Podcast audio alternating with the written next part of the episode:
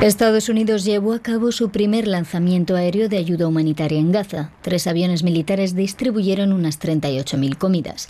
Naciones Unidas calcula que más de 2 millones de los 2,4 millones de habitantes de la franja de Gaza están amenazados por la hambruna tras casi cinco meses de conflicto.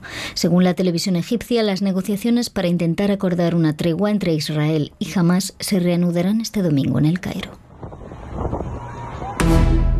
El buque Rubimar, cargado con miles de toneladas de fertilizante, se ha hundido en el Mar Rojo. Ello tras sufrir un ataque con misiles a mediados de febrero por parte de los rebeldes hutíes de Yemen.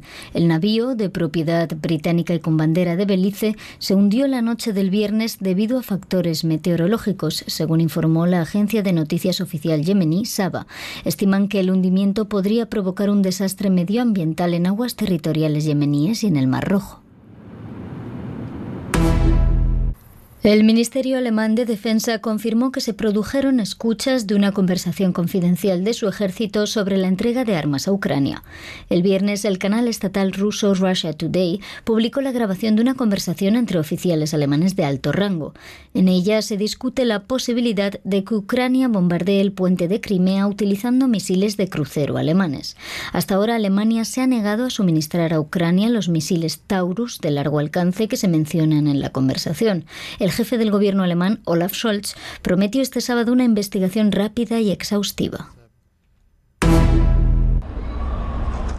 La Fiscalía chilena confirmó el hallazgo del cuerpo sin vida del ex militar venezolano Ronald Ojeda, desaparecido desde el miércoles 21 de febrero.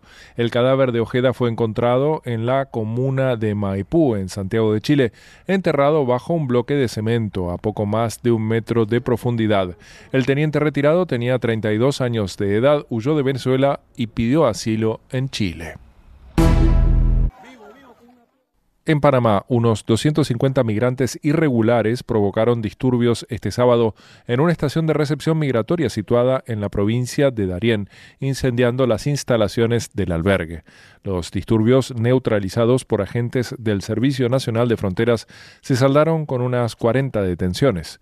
El aumento de migrantes que optan por la peligrosa ruta del Darién hacia Estados Unidos ha sido progresivo desde 2021, llegando a la cifra récord de más de 520.000 el año pasado.